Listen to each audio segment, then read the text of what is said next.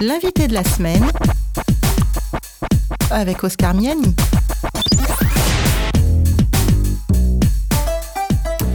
Cette semaine, notre invité est Jean-Jacques Chaffaugrac, pasteur, docteur en théologie et président de la Fédération du Nord de la France des Églises adventistes. Bonjour Jean-Jacques Chaffaugrac. Bonjour. Alors merci d'avoir accepté euh, mon invitation et de prendre euh, le temps de passer euh, ce moment dans nos studios. J'ai voulu vous inviter parce que votre réélection à la présidence de la Fédération du Nord de la France des Églises adventistes est récente. Ça date du mois de mai, hein, je crois. Mi-mai, exactement. Mi-mai. Et vous entamez donc votre deuxième mandature, puisque vous, aviez, vous étiez déjà président de cette fédération. Ce qu'on peut dire pour les auditeurs, euh, Jean-Jacques Chaffaugrac, euh, pour qu'ils vous connaissent euh, un petit peu mieux, c'est que vous êtes alors français, vous êtes né en, Martinique, vous êtes marié, vous avez trois grands-enfants et vous êtes grand-père aussi. Mais depuis un an et demi, je suis grand-père. Voilà, donc vous avez un petit enfant. C'est exact. Et vous avez 56 ans. Voilà, j'ai passé le demi-siècle déjà. Donc, euh, Jean-Jacques Chaffaugrac, euh, euh, vous êtes né en Martinique, hein, c'est ça? J'y suis né, j'y ai grandi. Vous y avez grandi aussi. Pour quelles raisons vous avez choisi de, devenir pasteur? Parce que ça ne traverse pas l'esprit de tout le monde de, devenir pasteur. C'est vrai que j'ai grandi dans une famille chrétienne adventiste. Et puis, depuis tout petit, j'ai ressenti ce désir de servir Dieu, de servir l'Église à travers le ministère pastoral. Et depuis ma plus tendre enfance, j'ai toujours, je me suis toujours vu comme étant pasteur. Et c'est très naturellement qu'après l'obtention de mon baccalauréat, je suis parti me former pour être pasteur parce que j'ai ressenti que c'était un appel de Dieu de pouvoir servir l'Église en tant que tel. Et, alors donc, je, mentionnais au, début, au, début, de notre émission que vous êtes aussi docteur en théologie. Et alors, au départ, qu'est-ce qui vous a le plus attiré? C'est le pastorat ou c'est la théologie? Alors, dans ma conception des choses, le ministère pastoral euh, peut s'exercer de plusieurs manières. Que l'on soit enseignant pour former des pasteurs, que l'on soit un pasteur s'occupant de membres d'église euh, dans une communauté, que l'on soit administrateur. Ce sont autant de domaines dans lesquels on sert Dieu, on sert l'Église. C'est le même ministère dans différentes fonctions. Donc à partir de là, j'ai toujours envisagé de pouvoir servir de manière multiple, sur des territoires multiples. Et en ce sens, c'est imposé à moi la nécessité de pouvoir me former le mieux possible pour ce service. Donc c'était vraiment dans un objectif euh, très précis. Hein Complètement, hein. parce que euh, je dois admettre que euh, enseigner pour former des pasteurs ou transmettre la parole dans l'enseignement dans le cadre d'une communauté, c'est le même ministère. Jean-Jacques euh, Chaffaugrac, euh, euh, on, devient pasteur ou on fait des études de théologie parce que au départ, il y, a, quelque chose qui nous pousse à ça et ça s'appelle la foi. Comment est-ce que la foi est, venue à vous? Est-ce que c'est quelque chose qui est venu naturellement? Comment est-ce qu'on on, s'empare de cette question liée à la foi? C'est vrai que chaque parcours est unique. Une trajectoire de vie est unique et chacun a une expérience différente. Il y a autant de manières de parler de sa foi et de notre conviction que d'expériences personnelles. Il y a des personnes qui vont dire oui, euh, j'étais dans une vie complètement délabrée jusqu'à ce que Christ m'interpelle, comme Paul ce chemin de Damas, et puis je me suis converti. Mais dans mon cas, comme dans le cas de beaucoup de personnes, lorsqu'on grandit dans un foyer chrétien, c'est quelque chose qui s'installe et qui se vit progressivement. Petit à petit, on découvre une foi euh, on ne naît pas avec. On la découvre progressivement. On ne naît pas chrétien. Euh, le christianisme n'est pas dans les gènes. C'est une décision personnelle. Ça reste toujours une décision personnelle, mais qui peut être peut-être moins contrastée chez les uns que chez les autres. Et dans mon cas, c'était très progressif. Les premières expériences. Je, tiens, je vais partager une, anecdote. Oui, ça nous intéresse. Euh, je me souviens, j'étais encore tout petit, je devais à peine avoir 9 ans, et je me, je me poser la question de la prière et de la réponse que Dieu pouvait apporter aux prières que nous adressions, nous lui adressions. À 9 ans Ah oui, je devais avoir à peu près 9 ans. Uh-huh. Et là, je dis à Dieu, tiens, j'aimerais bien faire cette expérience avec toi. J'aimerais que tu me donnes un ballon de football. Oui, c'était très pragmatique. Hein. Très pragmatique, très simple, une prière de, gamin. Et là, le lendemain, mon grand-père qui arrive, qui me dit, tiens, voilà, je t'amène ce ballon. Alors j'ai reçu euh, ce geste de mon grand-père comme une réponse à la prière adressée à Dieu. Et ce sont des petites expériences comme ça qui ont conforté ma conviction profonde de Dieu, de son existence, de son amour et de la relation qu'il désire avoir avec chacun. Justement, je voulais vous demander euh, quel était votre meilleur souvenir euh, d'enfant? Est-ce que cette expérience que vous venez de partager en fait partie? Certainement. Ouais. Mais il faudrait y ajouter la plage pour être vraiment complet. et, et alors, euh, le, le pire de, de vos souvenirs, euh, c'est lequel? Ah, le pire de mes souvenirs? Ma mémoire a tendance à être sélective. Oui. Elle ne se souvient que de belles choses. Parce que moi, je suis de nature optimiste. Mais c'est vrai qu'il y a eu des moments difficiles, euh, comme, comme tout un chacun. Et vous avez grandi dans une famille chrétienne, vous, vous nous dites. Euh, et vos parents, euh, quel métier ils exerçaient ou ils exercent S'ils sont encore mes- en Mes activité parents sont à la retraite depuis Oui. déjà Uh-huh.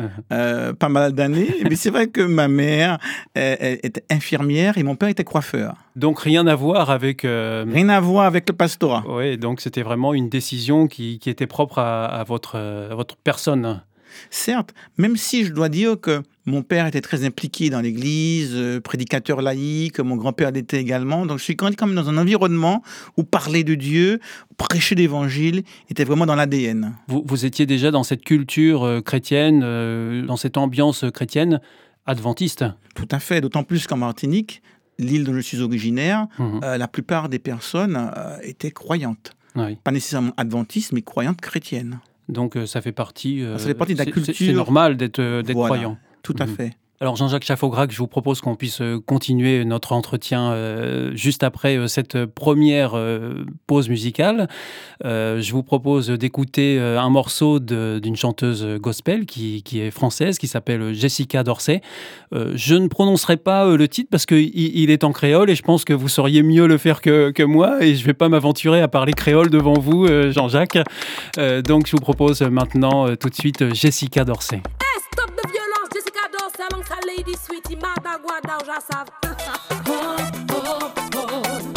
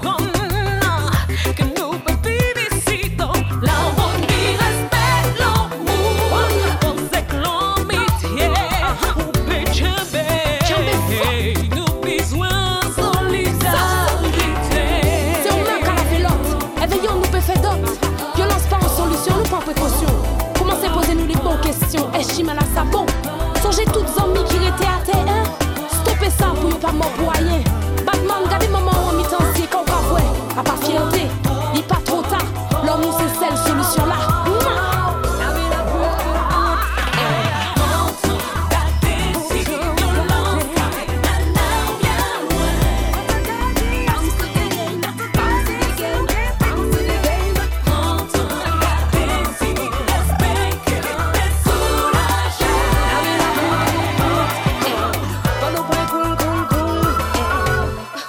De la semaine avec Oscar Miani. Notre invité cette semaine est donc euh, Jean-Jacques Chafaugrac, euh, qui est pasteur, docteur en théologie et président de la Fédération du Nord de la France des Églises adventistes. Vous avez compris, euh, Jean-Jacques Chafaugrac, euh, ce que chantait euh, Jessica Dorset? Oui, tout à fait. Oui, alors de quoi est-ce qu'elle parle? Elle nous interpelle sur la nécessité de, de, de prendre le temps de considérer les choses, même lorsque les, les situations peuvent être compliquées. Bon, bah merci pour, pour cet éclairage. Jean-Jacques Chafaugrac, D'ailleurs, euh, je, je- je mentionne que vous êtes pasteur, que vous êtes euh, docteur en théologie, euh, président de la fédération adventiste. Euh, comment est-ce qu'on doit vous appeler euh, D'ailleurs, on doit vous appeler président, pasteur, docteur? Co- comment on vous appelle habituellement? Jean-Jacques, c'est la, me- la- la meilleure appellation qui soit, puisque c'est le nom que j'ai reçu en- à ma naissance. c'est vrai que les, les- les- titres font référence à des fonctions, alors que mon nom fait référence à la personne. Et je crois que c'est toujours la relation personnelle qui me semble devoir pouvoir être privilégiée. Euh, Juste avant euh, cette pause musicale, euh, nous avons parlé de votre foi. Enfin, vous nous avez parlé de, de votre foi, notamment votre foi d'enfant et comment elle a pris racine. Vous avez dit qu'on ne naît pas adventiste, mais on devient adventiste ou chrétien en tout cas. C'était un, choix, ça, de, de devenir euh, adventiste pour vous? Bien, le choix est fonction des possibilités qui nous sont offertes. Je crois que de parler de Dieu à quelqu'un ou à un enfant, c'est lui donner la possibilité de répondre positivement ou négativement.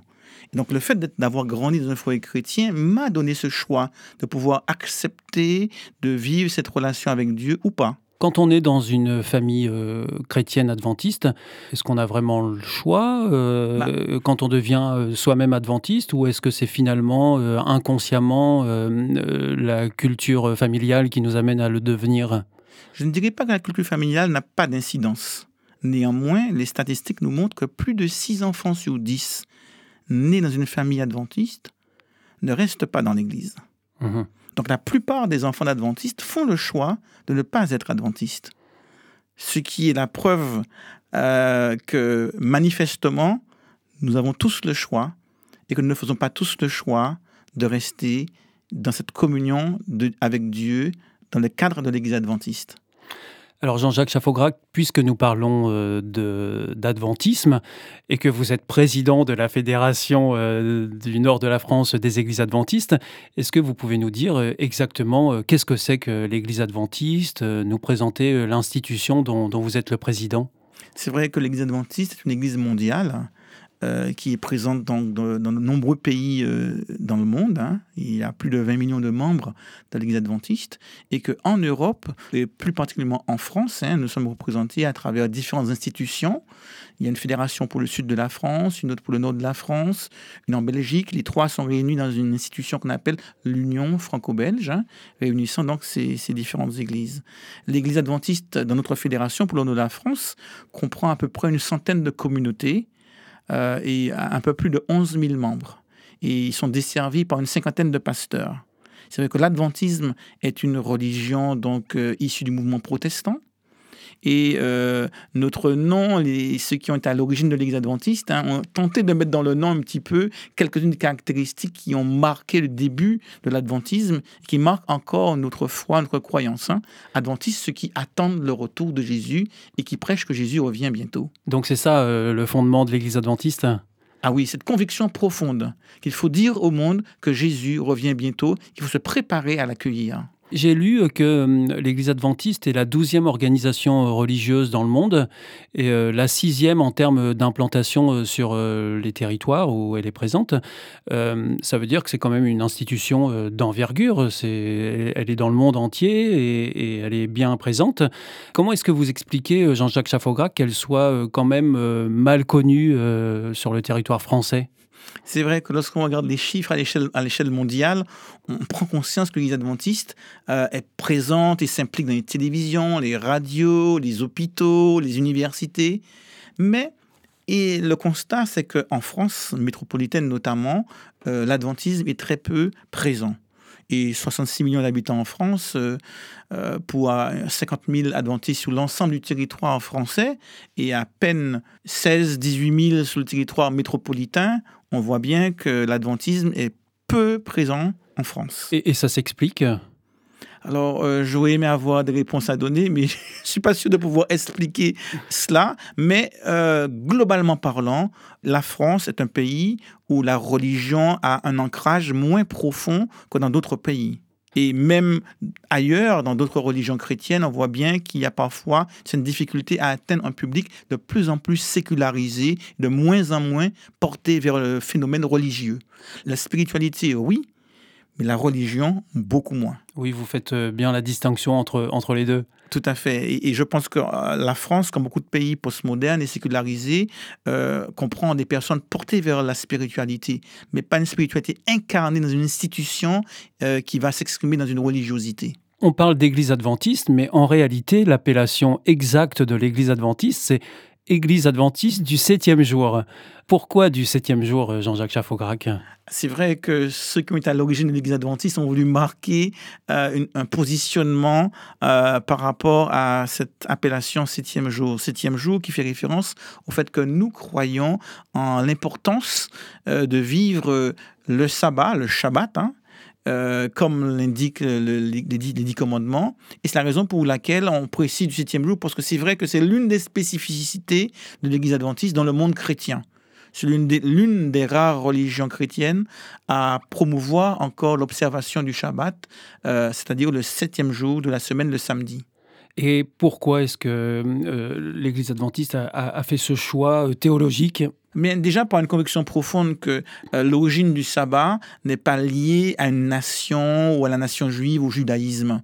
L'origine du sabbat est liée à la création.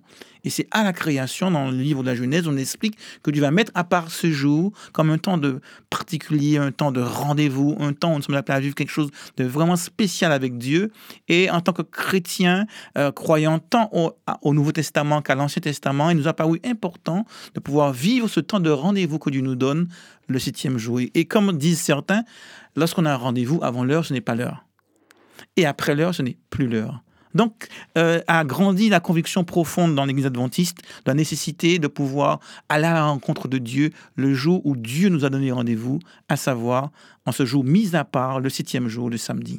Admettons que euh, un des auditeurs là qui, qui nous écoute en, en ce moment euh, soit intéressé par ce que vous dites et veuille devenir adventiste.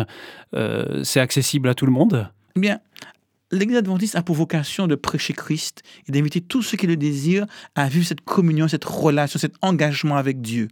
Alors, s'il y en a qui, veulent vivre ou s'intéressent à cette relation avec Dieu, euh, ils sont invités, au contraire, à, à venir. L'Église adventiste a pour but d'être accueillante et ouverte à tous, et que tous ceux qui le désirent puissent euh, vivre à travers l'Église adventiste cette relation avec Dieu. Donc, se rapprocher d'une église ou aller sur Internet, chercher une église, prendre contact avec un pasteur, et je crois qu'ils seront très heureux de pouvoir accompagner, guider, expliquer, enseigner pour que chacun puisse découvrir Jésus-Christ qui est le centre et le cœur du christianisme. Alors s'approcher d'une église adventiste, euh, c'est assez simple.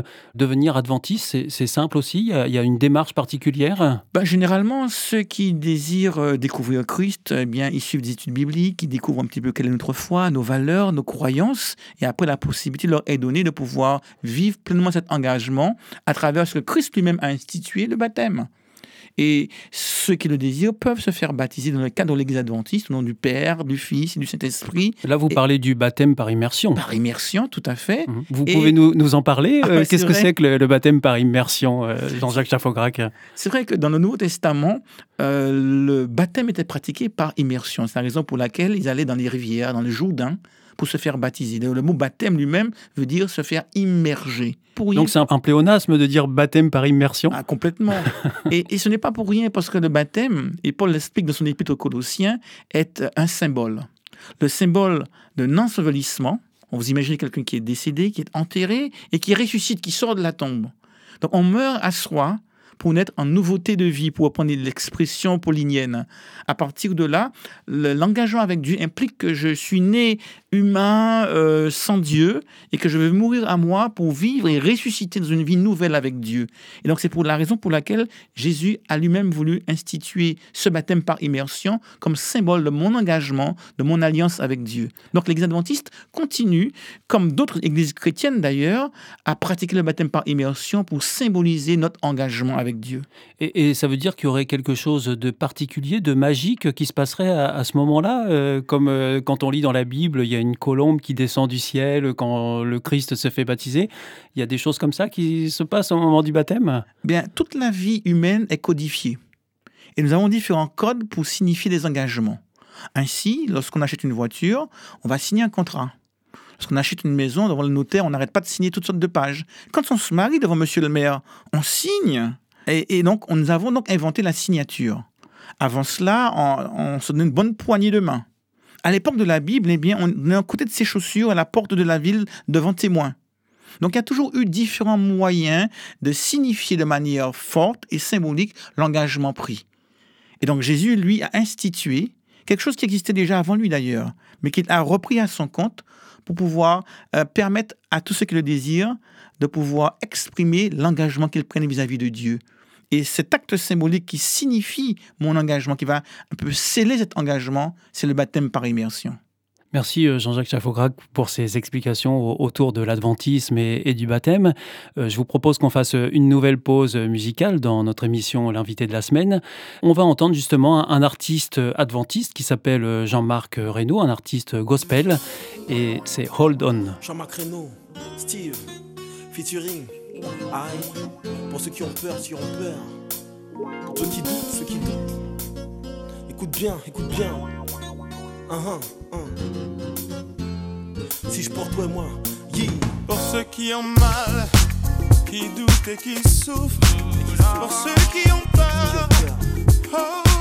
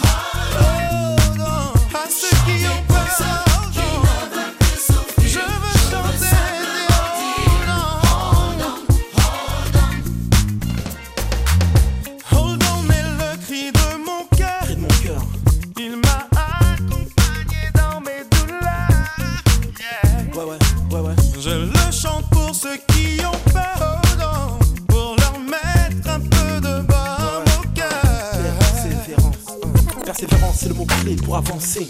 Ça, je te l'ai déjà dit dans un de mes couplets. Couplets, genoux à terre, tête baissée. Chacun sait nous prête mon père. À travers, faire les difficultés. Les peines, grâce à lui, sont de courte durée. Et mes chocs montent comme le nombre de mes années. Il faut qu'on se batte, qu'on s'accroche et qu'on se rapproche de lui. Chamberlain, pas Moline. Joy will come Sans défaillir, in the morning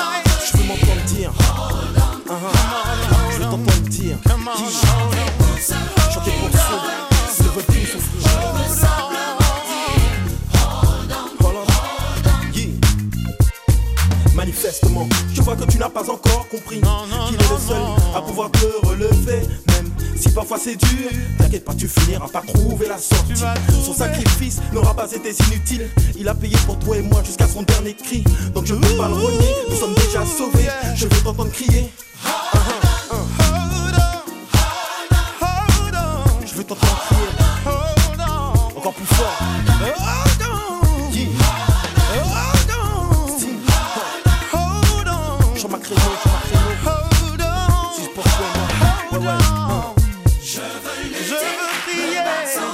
Je veux lutter. Je veux m'entendre dire. Je veux t'entendre dire. On. Ah, ah. Chanter pour ceux qui ne veulent plus. Ça peut mentir, ça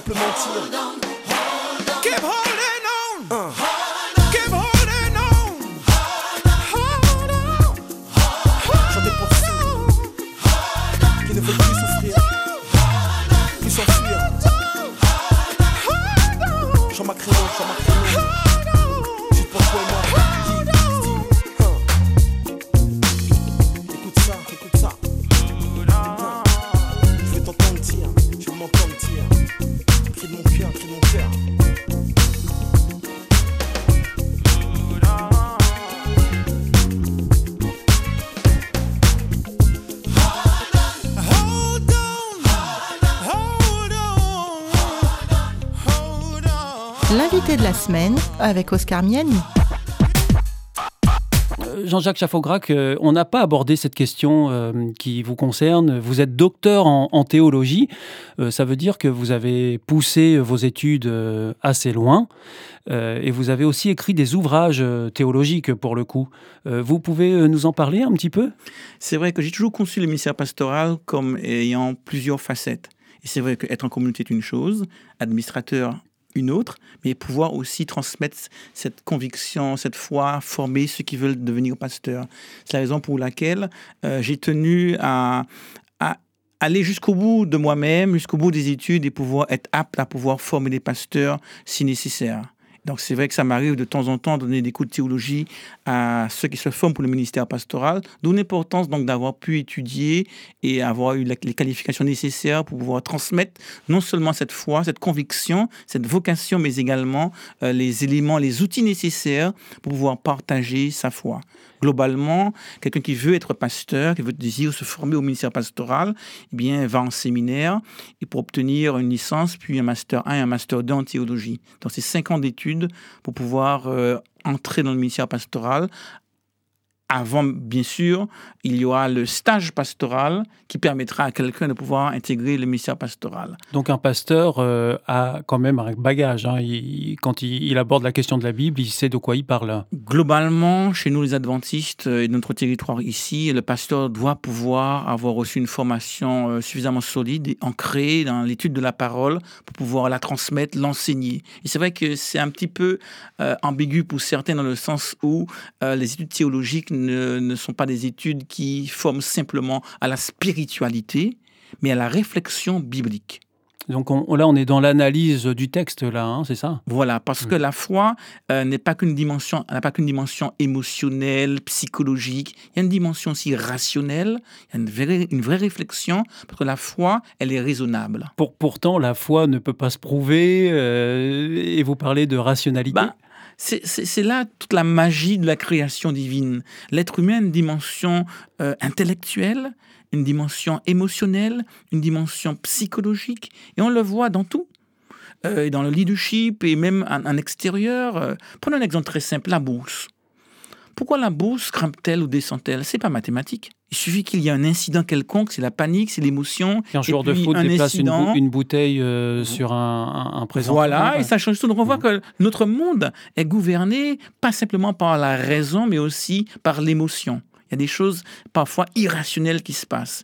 Et dans le domaine de la foi, de la spiritualité, on découvre aussi que Dieu a voulu que la foi se vive, non pas seulement sur le terrain de l'émotion, mais aussi sur le terrain de la raison. D'où l'importance pour les pasteurs, pour ceux qui enseignent la parole de Dieu, de la comprendre, de l'étudier, de l'examiner, pour vraiment comprendre ce que Dieu a voulu nous transmettre. Parce que l'homme est un être intelligent, doué de sagesse, et à partir de là, on doit pouvoir raisonner les, éléments qui constituent la base de notre foi.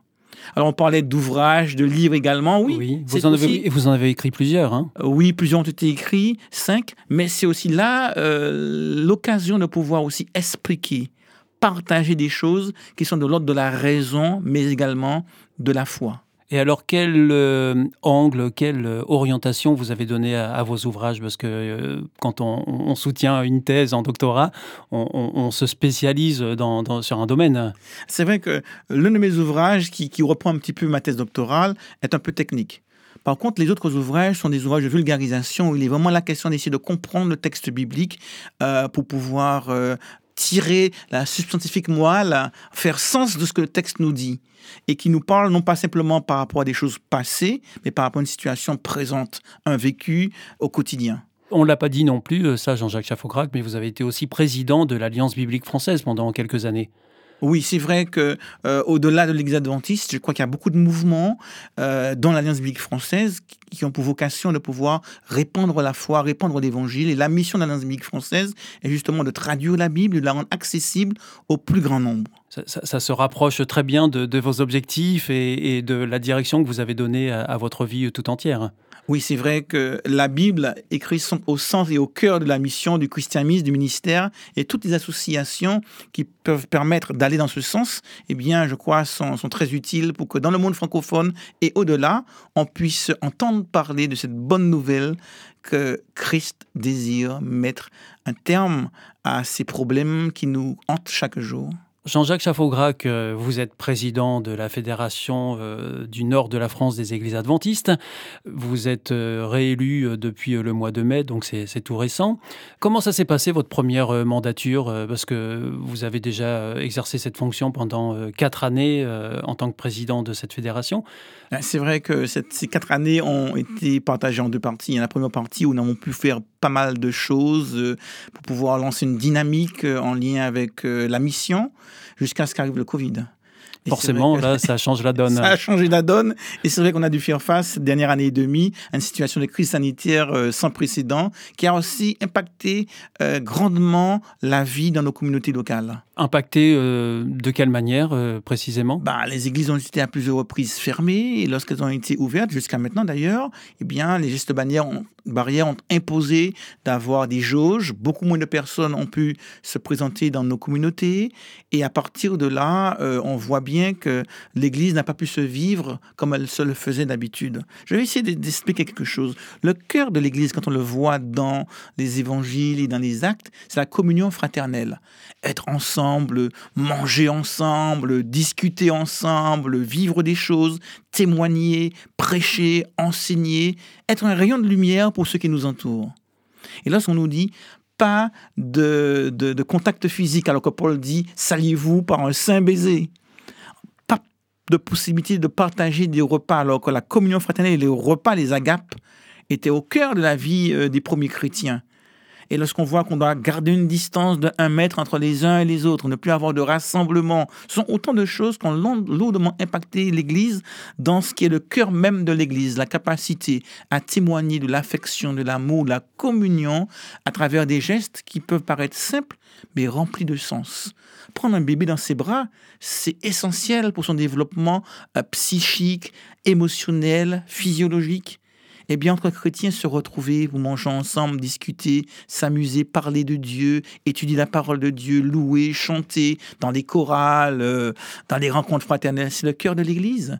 Et malheureusement, nous n'avons pas pu vivre cela depuis déjà un an et demi pour pouvoir respecter respecter l'ensemble des gestes barrières dus à la crise sanitaire. Donc ça veut dire que les églises euh, adventistes euh, sur le territoire euh, ont dû s'adapter. De quelle manière elles se sont adaptées alors? Elles se sont adaptées à travers les différentes instructions données par le gouvernement, Oui. avec des jauges, avec un siège sous trois occupé, avec une distanciation, les- la- le port du masque, et tout cela euh, n'est pas sans conséquence sur certains. Il y a des personnes qui euh, venaient de temps en temps à l'église et qui, par peur ou par habitude, ne viennent plus. Il y a des personnes qui se posaient des questions et qui finalement euh, ont fait le choix de rester plutôt à la maison derrière un écran. Et tout cela handicape lourdement euh, cette mission de, de- de témoignage, de proclamation et également même De fraternité. de fraternité, qui est le propre de l'Église. Dans notre fédération en particulier, on a essayé de mettre en place des programmes à travers euh, des différentes plateformes. C'est vrai qu'on a pu avoir des cultes, des prédications, des concerts, des conférences euh, par écran interposé. Et si on voit que la technologie est une aide extraordinaire, mais aussi très limitée. D'une part, c'est- on était content de pouvoir euh, vivre même des comités, des rencontres d'administration euh, euh, à travers des écrans. On a pu faire vivre l'Église avec cette technologie. Néanmoins, on se rend compte également que ces écrans ne pourront jamais remplacer des discussions en présentiel, des rencontres en présentiel, des repas partagés et puis un vécu. Parce que l'adoration, le propre de l'adoration euh, collective, c'est de pouvoir être ensemble pour chanter, prier. Et chanter en communauté n'est pas pareil que chanter tout seul. Prier en communauté n'est pas pareil que prier tout seul. Et vivre un sabbat, une communion fraternelle avec ces, personnes qu'on aime et qui nous font du bien, qui ont les mêmes valeurs, les mêmes principes que nous, eh bien, ne peut pas être remplacé par un écran dans son lit, dans son salon. C'est la raison pour laquelle on prend conscience que la technologie, ça a aidé, mais ça ne remplacera jamais le présentiel. Pour euh, cette mandature, cette nouvelle mandature qui démarre pour vous, euh, Jean-Jacques Chaffograc, euh, quels sont euh, les, les réels enjeux qui, qui se présentent à vous pour les prochaines années Euh, La discussion que nous venons d'avoir sur le coronavirus euh, va forcément changer la donne et va être prise en compte dans votre réflexion et dans les objectifs que vous allez vous fixer, j'imagine? Complètement, parce qu'il y a déjà des incertitudes. Alors, si les choses devaient s'améliorer et qu'on devait pouvoir reprendre euh, les choses comme c'était avant la crise, eh bien, on peut imaginer que le premier défi sera un petit peu de, de rassembler tout le monde, de récupérer celles et ceux qui ont pris l'habitude de rester au lit et puis de se contenter d'ouvrir son téléphone pour écouter une prédication ici et là, de faire du tourisme religieux en écoutant des prédicateurs euh, d'ailleurs du monde entier et de délaisser malheureusement sa communauté de foi. Paul disait dans l'Épître aux Hébreux, n'abandonnez pas vos assemblées. Autrement dit, gardez le contact avec ceux qui nous sont proches, un contact en présentiel. Je crois que là, il y aura un gros travail déjà pour pouvoir retrouver euh, ce- cette communion fraternelle qui a été malheureusement, pour des raisons sanitaires, mise de côté. Après, euh, tout dépendra bien sûr de la situation sanitaire. Parce qu'on devra se soumettre aux règles qui nous seront données en fonction de l'évolution de la crise sanitaire. D'un autre côté, euh, plusieurs axes ont été dégagés aussi de l'Assemblée de fédération.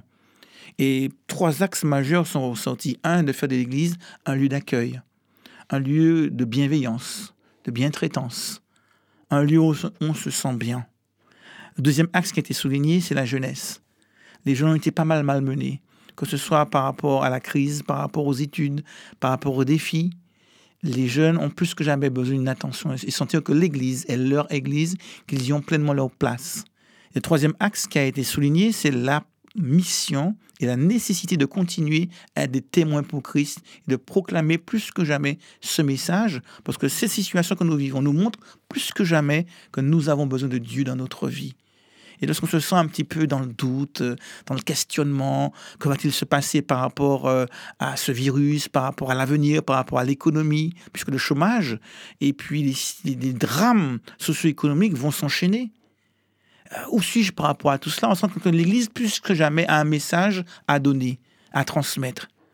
Au-delà de tout cela, il y a un Dieu qui veille sur nous et qui peut nous guider à travers les situations les plus compliquées qui soient. Pendant cette crise, est-ce que vous avez vu euh, des personnes euh, se tourner vers euh, les églises alors qu'elles ne le faisaient pas auparavant? Est-ce que vous avez mesuré un impact?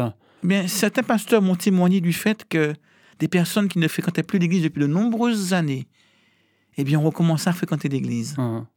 Ça, c'est l'impact positif. Il y a aussi la- le côté négatif. Comme je le disais, il y a des personnes qui ont pris l'habitude de ne plus venir à l'église. Et paradoxalement, il y en a d'autres qui ne venaient pas à l'église et qui ont recommencé à venir à l'église parce que interpellés par la situation que nous vivons. Et alors, comment vous voyez l'avenir? Vous êtes serein quand même euh, par rapport à, à l'avenir euh, qui, qui, qui se présente? Bien, l'avenir est toujours un point d'interrogation, même pour les plus grands spécialistes, les historiens, les sociologues, les politiciens, euh, les scientifiques. Personne ne peut dire de quoi sera fait l'avenir. Et plus que jamais, on se rend compte que l'avenir peut nous surprendre.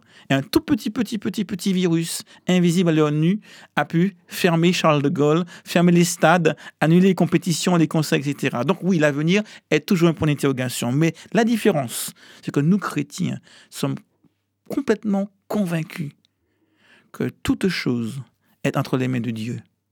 Et que dès lors que nous cherchons à faire sa volonté, qu'il ouvrira la voie, quelle que soit cette voie. Alors oui, l'avenir est encore rempli de points d'interrogation, mais oui, l'avenir est aussi un avenir qui nous, qui nous rend confiants, parce que nous savons que ça ne dépend pas de nous, mais du Dieu qui nous appelle. Merci euh, Jean-Jacques Chafaugrac pour euh, cet optimisme que vous délivrez ici euh, à, ce micro. Je voudrais revenir sur un, point, parce qu'on parle des, enjeux là, qui vont se présenter pour vous dans les prochaines années. Je voudrais revenir sur, sur un point plutôt lié à l'actualité. Euh, C'est la question euh, du projet de loi sur le séparatisme, euh, et qui, qui concerne évidemment les, différentes institutions religieuses. Comment est-ce que vous vous positionnez, vous, par rapport à ce projet de loi, Jean-Jacques Chafaugrac, ou, ou plutôt l'Église adventiste, comment est-ce qu'elle se positionne par rapport à ça? C'est vrai que l'actualité récente a créé des craintes. Et les histoires euh, de terrorisme, euh, ce qui s'est passé avec Samuel Paty et autres, ont fortement interpellé tant les politiques que la société sur le phénomène religieux et les abus, les déviances que l'on pouvait observer ici et là. Donc on, on rappelle que Samuel Paty, c'est euh, le professeur qui a été décapité hein, en région parisienne. Et ces images et, et ces, ces faits d'actualité choquants euh, poussent les politiques, et beaucoup, à s'interpeller sur la nécessité de contrôler beaucoup plus précisément les différentes activités religieuses ici et là. Et on peut imaginer, on peut comprendre ce qui peut amener euh, certains à mettre en place une série de lois pour mieux verrouiller, contrôler, administrer, savoir ce qui se passe dans ces milieux religieux qui peuvent devenir extrêmes. Et vous pensez que c'est nécessaire? Et à partir de là, malheureusement, tout le monde est mis dans le même sac. Oui. Et lorsqu'une loi est faite, on ne la fait pas pour une religion en particulier. On la fait pour toutes les religions. Elle Et ces lois- à tous. Voilà. Et, et- et ces lois risquent de devenir tellement contraignantes qu'elles peuvent même mettre en, en péril l'exercice normal euh, de certains cultes. De Par, exemple, Bah, ah ben, le, le- le- le renforcement de la police des cultes, et puis la nécessité, par exemple, de devoir euh, faire une démarche tous les cinq ans pour obtenir le droit d'être une association donc c'est- une remise en cause euh, fondamentale. Ce sont des contraintes qui peuvent être très lourdes pour, pour de nombreuses églises. Donc à partir de là, euh, certains articles de, de cette loi peuvent euh, être des handicaps sérieux pour la pratique du culte tel qu'on le connaissait jusque-là. Donc ça, ça fait partie euh, des, des enjeux auxquels vous allez devoir faire face euh, durant votre mandature qui démarre là. Tout à fait. Alors, on ne sait pas un petit peu euh, ce qui ressortira de tout cela, mais ce sont des choses à suivre de très près pour pouvoir s'adapter, parce qu'il est nécessaire de pouvoir vivre dans la République en accord avec la loi de la République, mais en sachant que ces lois peuvent être plus ou moins contraignantes. Alors Jean-Jacques Chafaugrac, vous nous parlez euh, de cette loi là qui s'appliquera à, toutes les religions euh, sur le territoire euh, français. Tout à l'heure, vous nous avez expliqué que le septième jour correspond au, sabbat. Je voudrais savoir si du coup ça, rend les adventistes plus proches des juifs, parce que le, Shabbat juif, on, le connaît bien, et le fait que les adventistes respectent le sabbat, est-ce que ça les, ça les rend plus proches des, juifs? On se rend compte qu'il y, y a un principe général. Ce qui rapproche les gens, et même les institutions, ce ne sont pas les déclarations ou même les doctrines, c'est la relation personnelle. Et d'ailleurs, les personnes qui quittent l'Église ou qui viennent à l'Église ne viennent pas simplement pour une question doctrinale. C'est souvent pour des questions relationnelles, des questions personnelles. Et je crois que euh, s'il devait y avoir des, contacts, des, relations euh, entre une religion et une autre, le dialogue interreligieux d'abord un dialogue de personne à personne. On apprend à se connaître, on apprend à se faire confiance, on apprend à accepter la différence. On apprend que euh, ne pas penser pareil, c'est pas grave. Et que si on est différent, eh bien on peut se respecter dans sa différence. Donc que ce soit par rapport aux juifs, par rapport aux musulmans, par rapport aux, aux autres religions chrétiennes, c'est toujours cette volonté de, de respect Donc vous êtes dans le dialogue par rapport aux autres religions? complètement. Mhm. Et l'Église adventiste, euh, à, à- à tous les échelons, eh bien, se veut une religion ouverte dans le, et de dialogue avec les autres religions. Et, et très impliqué dans la liberté de, de conscience et, et d'expression de la foi, je crois. hein. Ah oui, tout complètement. Et donc, le, en, en France, il y, a une, il y a même une association à l'initiative de l'Église adventiste pour pouvoir justement euh, promouvoir la liberté religieuse et le dialogue interreligieux. Avec les autres dénominations chrétiennes, vous êtes aussi en, en dialogue? L'Église adventiste est, est- est membre de la FPF et à ce titre est déjà La FPF, c'est la Fédération protestante de France. Tout à fait. Donc, à ce titre, est déjà dans un dialogue avec les autres religions euh, protestantes, mais également avec les autres religions donc, euh, euh, qui ne font pas partie de, de la FPF, parce que le dialogue, c'est la base du respect de l'autre, de la communion, mais également euh, de- du témoignage que nous voulons rendre auprès des uns et des autres. Se connaître, c'est déjà apprendre à se respecter et à se faire confiance. Jean-Jacques Chafaugrac, je vous propose euh, qu'on écoute une troisième, un troisième morceau. Euh, Je vous propose à nouveau d'entendre un gospel. Et là, il s'agit de Tasha Cobbs-Leonard qui nous chante Here.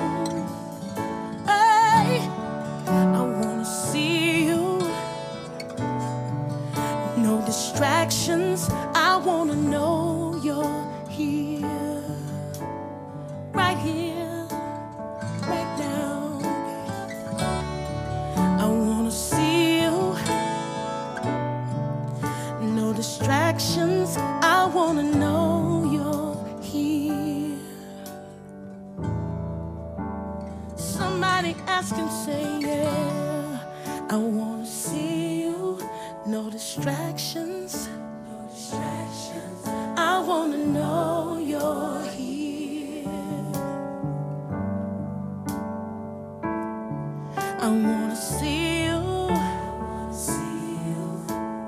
No distractions.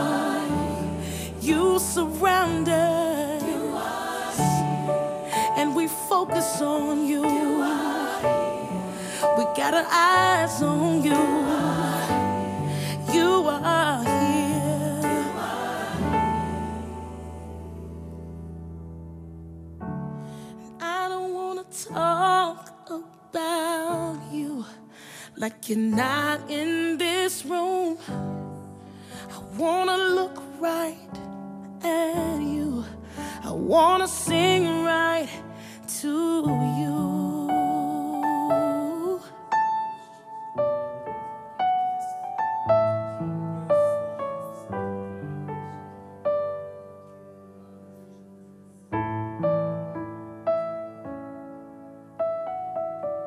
L'invité de la semaine avec Oscar Miani.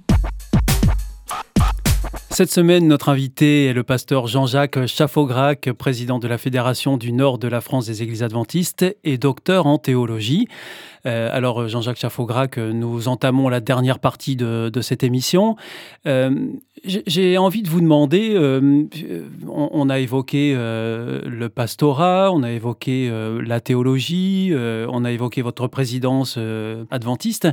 Que, quelle est la place que vous préférez ou que vous avez préférée? C'est vrai qu'un pasteur est appelé à faire tellement de métiers différents. Un pasteur est appelé à, accompagner, encourager la relation d'aide. Un pasteur est appelé à administrer, à diriger des comités. Un pasteur, c'est aussi un homme qui représente une institution qui a la dimension de relations publiques. Un pasteur, c'est l'évangéliste qui va prêcher le message, proclamer, euh, dire à tous que Jésus revient bientôt. Un pasteur, c'est aussi l'enseignant qui va expliquer la Bible. Un pasteur, donc, c'est beaucoup de choses. Et le domaine où, qui me touche le plus, c'est celui de l'enseignement. Et quand je parle d'enseignement, je ne parle pas forcément d'enseignement universitaire. Mhm. Lorsqu'on est amené à parler de Dieu dans le cadre d'une étude biblique, expliquer la Bible à quelqu'un dans une relation personnelle, ou à un groupe d'études bibliques, ou encore une formation dans le cadre d'une communauté ou d'une église, je crois que cet aspect euh, didactique euh, est un aspect qui m'a toujours euh, interpellé et auquel je suis très sensible. Pouvoir parler, enseigner par la parole de Dieu. Puisque vous nous dites ça, Jean-Jacques Chafaugrac, vous pouvez saisir l'occasion. Là, vous êtes devant un micro, vous avez des auditeurs qui, qui vous écoutent. Euh, quel est le message que, que vous souhaiteriez leur, leur délivrer euh, aujourd'hui là dans, dans, cette émission Mais, et, et, dans les temps que, que nous vivons euh, en même temps? Mais J'aimerais euh, le faire à partir d'un texte tiré de l'Épître de Paul aux Romains. Et si vous le permettez, j'aimerais vous lire ce texte qui vient de, l'Épître de Paul aux Romains au chapitre 8. Et je lirai tout d'abord euh, un premier passage, puis un autre. Je lis au verset 28. Nous savons du reste que toute chose concourt au bien de ceux qui aiment Dieu. Et je poursuis au verset 31. Que dirons-nous donc à ce sujet? Si Dieu est pour nous, qui sera contre nous? Lui qui n'a pas épargné son propre Fils, mais qui l'a livré pour nous, comment ne nous donnera-t-il pas aussi toutes choses avec lui, par sa grâce? Qui accusera ce que Dieu a choisi? Mais c'est Dieu qui justifie. Qui condamnera? C'est Jésus-Christ qui est mort, bien plus, il est ressuscité, et il est à la droite de Dieu, il intercède pour nous. Qui nous séparera de l'amour du Christ? La détresse? L'angoisse? La persécution? La faim? Le dénuement Le péril ou l'épée ainsi qu'il écrit, c'est à cause de toi qu'on nous met à mort tous les jours, qu'on nous regarde comme des brebis destinées à la boucherie. Mais dans toutes ces choses, nous dit Paul, nous sommes plus que vainqueurs par celui qui nous a aimés. Car je suis persuadé que ni la mort, ni la vie, ni les anges, ni les précipautés, ni les choses présentes, ni les choses à venir, ni les puissances, ni la hauteur, ni la profondeur, ni aucune autre création ne pourra nous séparer de l'amour de Dieu manifesté en Jésus-Christ, notre Seigneur. Pour moi, c'est un passage extraordinaire. Et en ces temps un petit peu compliqués où on s'interpelle, parce que beaucoup seront licenciés, d'autres seront au chômage, d'autres se demandent de quoi sera fait l'avenir, euh, l'incertitude économique, sociale, financière, politique, l'incertitude quant à la santé, toutes ces questions euh, pourraient nous mettre dans, une, euh, dans un inconfort. Et je crois que ce texte biblique nous rappelle que quoi qu'il arrive, on pourra toujours compter sur Dieu. Dieu nous aime profondément. Il aime chaque être humain. Quoi que nous ayons fait, qui que nous soyons, quelle que soit notre origine, quel que soit notre passé, Dieu nous dit, je t'aime. Et parce que je t'aime, quelles que soient tes difficultés, je serai toujours là pour toi avec toi, à tes côtés. Ça, j'aimerais que chaque auditeur en soit convaincu. Dieu t'aime et il ne t'abandonnera jamais. Merci euh, Jean-Jacques euh, Chavograc pour ce message pastoral que vous venez de, délivrer à, ce micro et pour ce message d'encouragement aussi que, vous souhaitez apporter aux auditeurs dans, dans ce contexte compliqué hein, que nous vivons depuis euh, plus, plus d'un an, un an et demi. Nous arrivons au terme de cette émission. Alors, je, vous remercie beaucoup d'avoir pris le temps de cette émission parce que c'est une émission quand même assez longue et, elle vous prend du temps dans un, dans un agenda bien rempli. Je vous souhaite le meilleur pour ce mandat qui, qui démarre, euh, Jean-Jacques Chaffograc. Euh, même si c'est une continuité pour vous, vous êtes à nouveau devant de, de nouveaux défis et euh, je vous souhaite que ça se passe le mieux possible. Merci beaucoup, Oscar. Merci, à bientôt. Au revoir. Au revoir. Je rappelle à l'occasion que vous êtes toujours le, le bienvenu sur cette antenne. Merci beaucoup. Merci Jean-Jacques Chaffograc. Au revoir. Au revoir. C'était l'invité de la semaine avec le pasteur Jean-Jacques Chaffograc, président de la Fédération du Nord de la France des Églises adventistes, une émission signée Hop Radio.